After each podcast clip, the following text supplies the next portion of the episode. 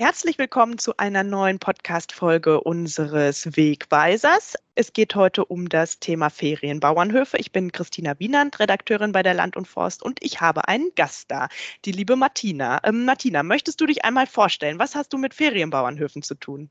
Genau. Ich bin Martina Warnken. Ich bin zum einen die Vorsitzende von der Landtouristik Niedersachsen. Zum anderen betreibe ich mit meinem Mann, also oder mit der ganzen Familie, einen Milchviehbetrieb im Landkreis Osterholz im Teufelsmoor. Und wir bieten seit schon 20 Jahren Urlaub auf dem Bauernhof an. Gestartet sind wir mit zwei Ferienwohnungen, als wir den Heuboden ausgebaut haben. Und inzwischen hat sich das gesteigert, sodass wir schon zehn Wohneinheiten mit insgesamt 45 Betten auf dem Hof haben. Wie ist damals denn die Initialidee entstanden? Wie kam es dazu? Es ist dadurch entstanden, dass mein Mann fertig war mit dem Studium und sich dazu entschieden hatte, den elterlichen Betrieb zu übernehmen. Und damals war es so, dass meine Schwiegereltern 20 Milchkühe hatten und schon eine sehr umfangreiche Direktvermarktung betrieben haben. Das hat gut funktioniert, aber es war klar, dass wenn noch eine Familie davon leben möchte, äh, wird es eng. Und somit stand damals schon im Raum, wollen wir den Milchviehbetrieb erweitern oder etwas anderes nochmal machen. Und hier im Teufelsmoor war schon immer schwierig, ausschließlich von der Landwirtschaft zu leben oder von dem Milchvieh, sag ich mal. Und äh, da kam die Idee, einfach in den Tourismus einzusteigen. Und somit wurde dann der Heuboden geopfert und auch die Diele, muss ich sagen, denn daraus wurde zunächst erstmal ein Hofladen. Aber habt ihr erstmal nicht bereut, oder? Nein, überhaupt nicht. Nein, gar nicht. Und wenn ich jetzt zu Gast kommen würde, was würde mich denn bei euch erwarten auf dem Hof? Huxfeld heißt der, ne? Genau, auf dem Huxfeldhof. Äh, ich sag mal, wir haben ja einen richtigen landwirtschaftlichen Betrieb, inzwischen auch noch ein paar mehr Kühe. Wir haben 50 Milchkühe plus weibliche Nachzucht. Dann haben wir verschiedene Streichetiere, Ponys, Ziegen, Kaninchen, Katzen, Hühner, also so das volle Programm. Für die Gäste biete ich dann äh, morgens täglich Ponyreiten an. Das ist so ein festes Programm, was die Gäste gerne annehmen. Das heißt, wir putzen Striegeln erstmal gemeinsam, dann wird ja geführt sozusagen und anschließend machen wir noch eine kleine Tierfütterrunde. Aber das ist ja schon ein kleiner Traum für Kinder und vor allen Dingen auch kleinere Kinder, oder? Wie sind da die Reaktionen? Ja, gut natürlich. Ich sage mal, für Kinder ist das ein Traum und dann aber auch für die Eltern oder Großeltern, je nachdem, wer dabei ist. Denn wenn die Kinder zufrieden sind, dann hat man selber auch einen entspannten Urlaub. Man muss aber auch sagen, das bemerken nicht nur wir, sondern alle Betriebe in Niedersachsen, dass es nicht nur die klassischen Familien sind, die inzwischen auf die Höfe kommen, sondern auch Gruppen, also einfach erwachsene Gruppen, Pärchen die Ruhe und die Erholung in der Natur suchen und das natürlich auch häufig auf so einem Hof finden können. Ja, darüber habe ich auch schon nachgedacht. Da sind ja auch so Trends, so dieses Rückbesinnen auf Minimalistisches, wieder mehr Verbundenheit zur Natur. Das war ja auch schon vor Corona so. Das hat dir schon ein bisschen in die Hände gespielt, oder euch als ähm, Hof?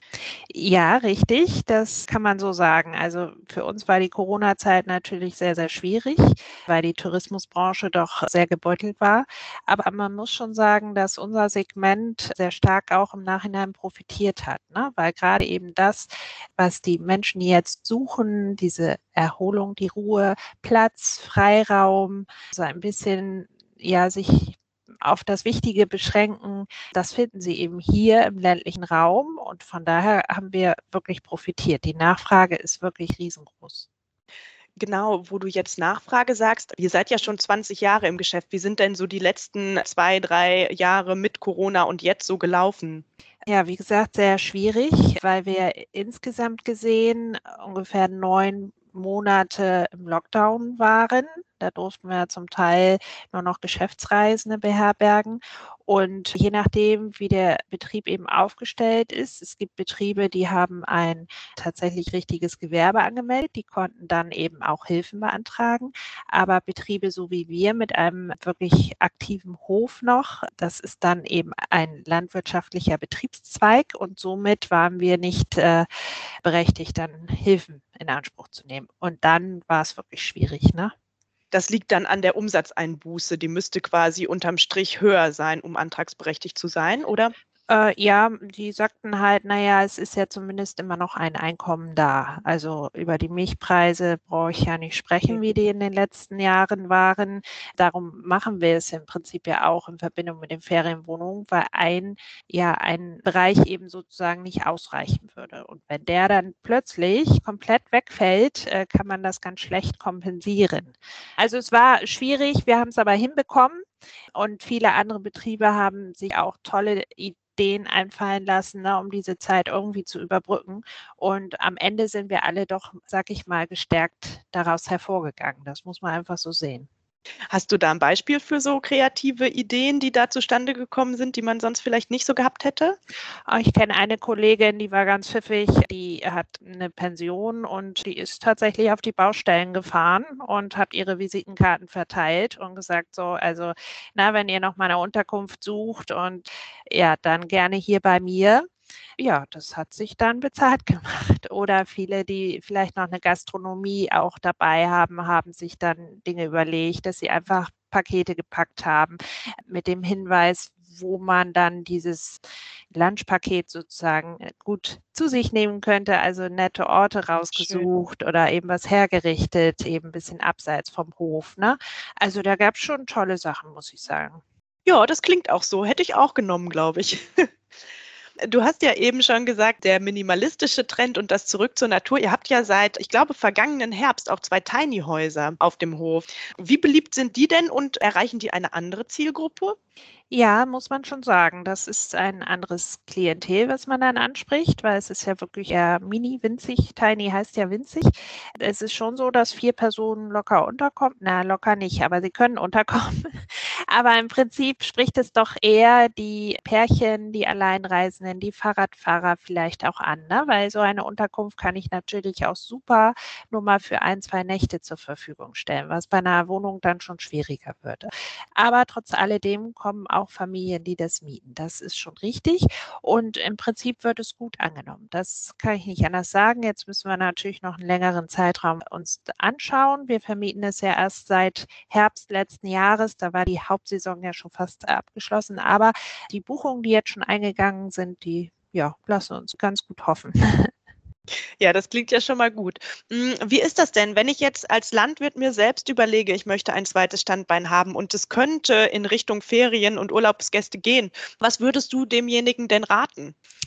Ich würde demjenigen raten, erstmal Kontakt aufzunehmen und sich beraten zu lassen. Also unser Verband bietet es jetzt zum Beispiel an, dass äh, jemand aus der Geschäftsstelle rauskommt, direkt auf den Hof, einmal guckt, was könnte hier dann gut passen. Also man muss ja wirklich bedenken, wenn ich zum Beispiel meinen Betrieb an einer gut befahrenen Fahrradroute schon habe, dann macht es vielleicht tatsächlich auch Sinn zu überlegen, die Wohneinheit ein bisschen kleiner zu gestalten, vielleicht auch ein Frühstück mit anzubieten, um diese Gäste dann aufnehmen zu können. Ne?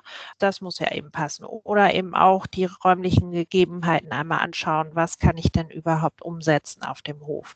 Dabei können wir natürlich keine baurechtlichen Fragen klären, aber wir stellen dann zum Beispiel auch gerne Kontakte her zu den entsprechenden Institutionen. Also da sind viele Dinge, die man vielleicht vorab klären sollte.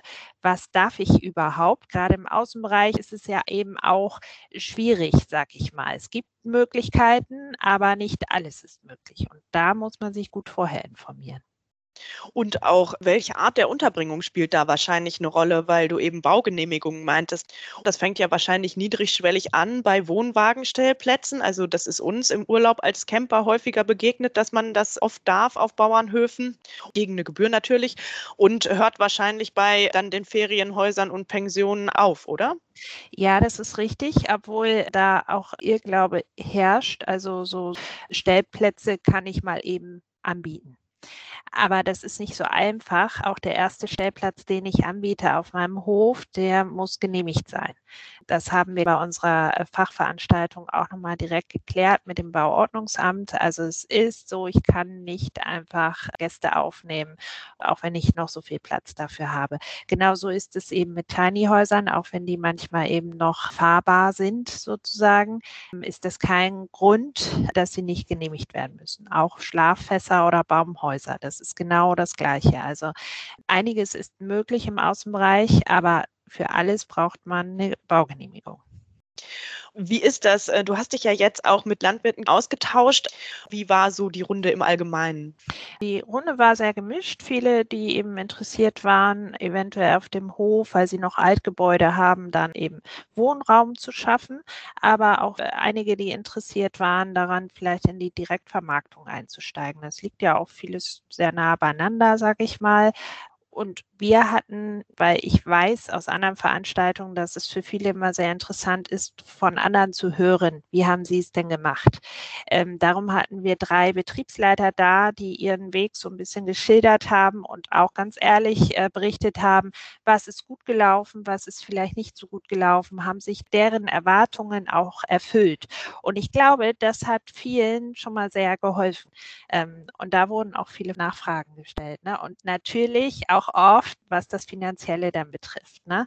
Wie viel muss ich investieren? Hat es am Ende gereicht? Und ganz wichtig, verdiene ich dann am Ende auch Geld damit? Ja. Genau, da spielen wahrscheinlich auch die Angebote, die du eben erwähnt hast, drumherum auch eine Rolle, ne? Mhm, ganz genau, denn das macht auch häufig nur Sinn, wenn ich ein möglichst vielfältiges Angebot in der Region habe. Denn die Gäste, die kommen natürlich zum einen auf meinen Hof, aber wollen ja auch mal gucken, was gibt es denn sonst noch so. Sie gehen gerne essen, einkaufen, Fahrradfahren, solche Geschichten. Ne? Also es ist schon schön, wenn es auch drumherum so ein bisschen was gibt. Ähm, wie ist das denn? Du hattest das ja eben schon mal so ein bisschen angedeutet von den Erfahrungsberichten. Kannst du da ein bisschen anonym ins Detail gehen? Also mit was sollte man denn vielleicht ja, rechnen als Investition und was kann man rausholen? Also so ganz konkret an den Landwirt gewandt. Also es ist tatsächlich auch immer wieder eine ganz individuelle Entscheidung. Wir hatten jetzt einen Betrieb da, der hat das Nachbargebäude gekauft, ein altes Bauernhaus. Die haben sich letztendlich entschieden, das Kern zu sanieren, wo natürlich auch die eine oder andere Überraschung manchmal dann noch währenddessen auftaucht und dadurch oft eine Preissteigerung einhergeht. Ein anderer Betrieb hatte gesagt, die hatten wirklich ein historisches altes Gebäude auf dem Hof, was ja natürlich auch schwerfällt, das dann sozusagen abreißen zu müssen. Aber am Ende sagte er, manchmal ist es wirklich besser, man fängt von Grund auf neu an und schafft auch mal Platz für Neues. Die haben ein Gebäude entfernt, um dann den alten Schweinestall zur Ferienwohnung auszubauen. Also es waren zwei ganz verschiedene Fälle, aber man sieht ja auch, es ist nicht immer die eine Lösung die richtige, sondern das ist oft ganz individuell ähm, zu entscheiden. Und am Ende muss man immer überlegen, für wen richte ich es her, wen möchte ich damit ansprechen. Aber das Entscheidende ist, glaube ich, die Qualität. Es nützt nichts, etwas halbherzig zu machen und dann nachher Omas Möbel da reinzustellen, weil die eh noch da sind, das wird nicht funktionieren. Also man muss tatsächlich erstmal ein bisschen Geld in die Hand nehmen, aber davon profitiert man auch am Ende. Denn wenn ich ein qualitativ hochwertiges Angebot habe, dann ist der Gast auch gerne bereit, dafür einen entsprechenden Preis zu bezahlen. Und das haben auch die drei Betriebe, die sich vorgestellt haben, genauso auch gesagt. Ja, das kann ich mir gut vorstellen.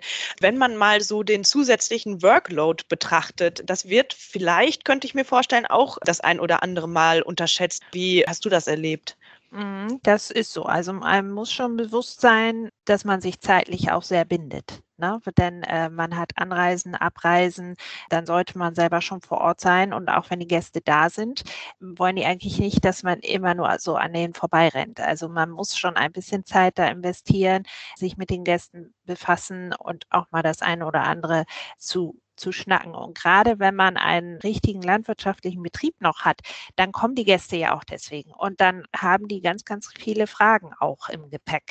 Und das sollten wir aber nicht als Belastung sehen, sondern als Chance, weil das ist die Öffentlichkeitsarbeit, die wir damit verbinden können. Und äh, wenn die Gäste tatsächlich endlich mal ihre Fragen direkt an einen Bauern loswerden können, dann müssen wir das auch nutzen und aufgreifen. Es ist schon so die Tendenz in den letzten Jahren zu erkennen, dass die Fragen kritischer werden. Ja, auch das sollten wir ernst nehmen und man kann vieles dann gut erklären, sage ich mal.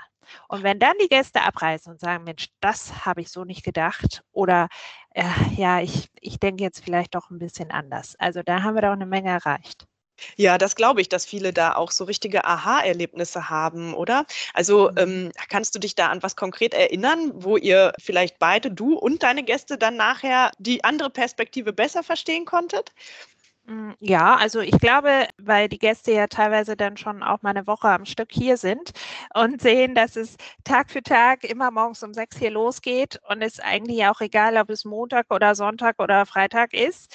Man ist ja eigentlich immer für den Betrieb in erster Linie da und das wirklich wie viel Arbeit dahinter steckt, um am Ende mal 1 Liter Milch produziert zu haben, äh, das überrascht die Gäste sehr häufig, ne? Dieses ganze Drumherum, das woher sollen die's auch wissen? Das erleben sie dann und sagen: „Mensch, das ist ja wirklich aufwendig.“ Ja, es ist aufwendig, richtig. Und natürlich sprechen wir viel mit den Gästen und, ich glaube, für uns ist das auch gut, weil wir die andere Seite dann auch besser mal verstehen können, ne? Welche Sorgen dahinter stecken oder auch welche Nöte. Nicht jeder kann in den, äh, Supermarkt gehen oder auch im Hofladen einkaufen und die hochwertige na, hochwertig ist ja jedes Lebensmittel, was ich hier kaufe, aber das hochpreisige Lebensmittel einkaufen, das muss man auch bedenken. Ja, Mhm. das glaube ich. Und, ähm, wo du grade von Aufwand gesprochen hast, es ist so, dass die Menschen daran gewöhnt sind, auch viel online zu buchen. Das sollte man bestimmt auch mit bedenken oder wie habt ihr da eure Lösung gefunden? Tatsächlich ist es so und, ähm, für mich ist das 'ne große Erleichterung auch, weil der Mitarbeitermangel ist schon schwierig, sage ich mal, und darum habe ich das, was möglich ist, digitalisiert hier auf dem Hof. Und jeder Gast, der einfach online selbstständig bucht von zu Hause aus, darüber bin ich eigentlich froh. Und ich habe die Möglichkeit jetzt schon seit 3, 4 Jahren hier eingerichtet und muss auch sagen, dass ein Großteil der Gäste das auch in Anspruch Der Gast möchte einfach abends, wenn er vielleicht nach Feierabend ab 21:00 sich mit diesem Thema beschäftigt: „Wohin fahren wir? Was wollen wir machen?“ Dann möchte er gerne sehen: „Wo ist denn etwas frei? Ist mein Wunschzeitraum verfügbar? Wenn ja, wie teuer ist das?“ Und wenn er dann noch die Möglichkeit hat, am Ende selbstständig das direkt zu buchen, dann macht er's auch. Also, das ist schon 'n großer Vorteil für beide Seiten. Und, ähm, wie ist das dann auf deiner Seite mit der Büroarbeit? Also, musst du das dann noch mal bestätigen und machst du das zu 'ner bestimmten Uhrzeit? Also, es Mhm. könnte ja auch sein, dass du dann auch auf dem Sofa sitzt und quasi gar nicht von der Arbeit so richtig loskommst, aber das ist wahrscheinlich automatisiert, oder? Genau, vorher war es so, ne? Da musste ich das dann auch zeitnah selber bestätigen. Der Gast möchte dann auch nicht gerne lange warten. Aber inzwischen habe ich eben so 'n vollautomatisches Buchungssystem, was hinterlegt ist und dann läuft das automatisch. Der Gast, der bekommt automatisch per E-Mail seine Reservierungsbestätigung. Er weiß dann, wohin er bis wann die Anzahlung leisten muss.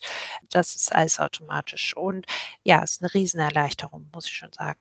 Ja, das kann ich mir vorstellen. Ihr baut ja immer weiter oder, ähm, überlegt euch neue Sachen, habe ich jetzt so 'n bisschen rausgehört, gehört ja auch dazu, flexibel zu sein. Habt ihr denn noch Pläne für die Zukunft oder hast du so eine Traumverwirklichung, die dir vorschwebt? Ähm, ja, tatsächlich, äh, würde ich gerne noch im Bereich Wellness etwas anbieten und ich finde, so in Verbindung mit diesen Tiny-Häusern würde so 'n Saunafass noch prima passen.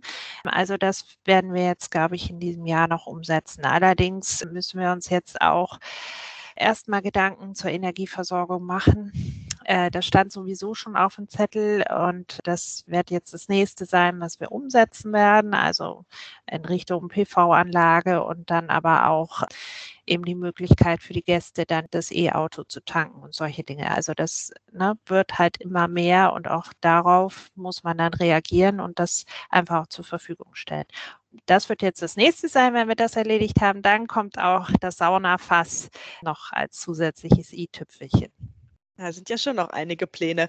Mhm. ihr vertretet ja als Landtouristikverein ungefähr 230 Höfe. Glaubst du denn, Richtig. da ist noch Platz am Markt? Ja, absolut. Also, die Nachfrage ist so groß, die können wir eigentlich gar nicht, ähm, auffangen, sage ich mal. Und es ist sicherlich Platz am Markt, denn man muss auch bedenken, jeder Betrieb ist ja wieder anders. Also, kommt drauf an, was gesucht wird. Wir haben ja zum Beispiel Reiterhöfe, Bauernhöfe mit oder auch ohne aktive Landwirtschaft, mit oder ohne Gastronomie. Es gibt Betriebe, die haben Heuhotels oder eben sehr, sehr hochwertige Ferienwohnungen oder eben welche auch für Pärchen. Also es gibt ja von bis. Und ich glaube, jeder, der einsteigt, muss einfach das machen, was zu ihm am besten und zu seinem Betrieb und zu der Familie am besten passt. Und wenn das alles gut miteinander passt, dann wird es auch erfolgreich sein. Hat denn Ihre Familie schon mal gemeckert über den Workload oder ist das bei Ihnen alles äh, so ein Selbstläufer und alle fühlen sich wohl damit? Ähm, ja, also es gibt natürlich so Arbeitsspitzen, das muss man auch so sagen, mitten im Sommer, wenn dann alles zusammenkommt. Die eigenen Kinder haben Ferien, die Ernte steht an und das Haus ist voller Gäste. Das ist natürlich, das muss man alles wuppen. Ähm, und dann ist es viel, ja, aber am Ende wissen wir ja auch, wir leben davon. Und das ist dann ist dann einfach so. Dafür kommt dann ja auch mal eine ruhigere Zeit, obwohl sich das auch gerade ändert, muss ich tatsächlich sagen. Dann bei vielen, auch unserer Mitglieder, war der Winter noch nie so voll wie jetzt. Also äh, ich kann gar nicht von einer Buchungslücke sozusagen sprechen. Ganz viele waren gut gebucht, auch im Winter. Das ist ja tatsächlich sehr interessant. Ja, kommt wahrscheinlich auch einfach dadurch, dass ja viele Höfe diese zusätzlichen Angebote haben, dass man dann auch gar nicht so wetterabhängig ist, ne? Ja, genau. Viele haben ja dann eben noch Spielscheunen oder Strohscheunen, wo man sich aufhalten kann. Die Ställe sind überdacht. Das zum einen und zum anderen muss man ja auch bedenken, vieles andere ist ja eben auch nicht möglich. Nicht jeder möchte jetzt so weit weg, gerade wenn man auch bedenkt, was sonst in der Welt los ist. Ähm, ich glaube, das wird so schnell dann auch nicht abreißen. Da ist man hier schon in Deutschland wirklich gut aufgehoben und das wissen die Leute auch. Da hat man dann auch immer direkt einen Ansprechpartner. Jetzt mhm. habe ich, Martina, noch eine Abschlussfrage. Ja. Und zwar, Hast du denn selbst schon auf anderen Höfen Bauernhofferien gemacht? Ja, tatsächlich. Ich habe auch schon spioniert. Nein, das nicht. Aber als unsere Kinder kleiner waren, da haben wir das tatsächlich auch als Familie gemacht. Denn auch wir sind ja eine ganz normale Familie und haben überlegt, wohin können wir fahren. Erstmal ähm, nicht so weit weg. Und zum Zweiten ist dann für die Kinder eigentlich alles da vor Ort. Man muss sich nicht ständig ein Programm überlegen. Es ist ausreichend Platz und ausreichend etwas zum Spielen und Beschäftigen da. Das wussten wir ja. Und zum anderen natürlich die andere Seite. Für mich war es auch mal sehr interessant zu gucken, wie machen andere Betriebe das. Geht gar nicht um Spionage, aber man kann, und das ist ja auch der Vorteil bei unserem Landesverband, wenn man mit anderen zusammenkommt und diesen Austausch hat, man kann auch gut voneinander lernen. Und das ist ganz wertvoll, finde ich. Immer mal einen Blick über den Tellerrand zu werfen, das ist immer gut. Das glaube ich. Hast du denn im Nachhinein nochmal Kontakt zu den Höfen gehabt? Äh, ja, das sind tatsächlich ja, ich habe mir dann immer Mitgliedsbetriebe auch von unserem Verband ausgesucht. Also ne, ich weiß ja, wo ich da gucken muss, auf der Website oder auch in unserem Printprodukt. Und da habe ich mir dann die rausgesucht, die ich selber spannend fand und die dann von der Entfernung auch passten. Also da hatte ich ja die beste Anlaufadresse eigentlich. Genau, die Homepage ist bauernhofferien.de. Richtig, ganz genau. Mhm. Ja. Ja, und da findet man eben, wie gesagt, alles, ob es nun ein Reiterhof sein soll oder, oder, oder. Also da gibt es Auswahl genug. Ja, wunderbar.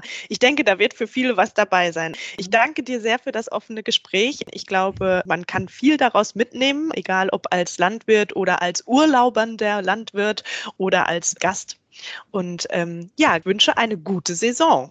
Ja, vielen Dank.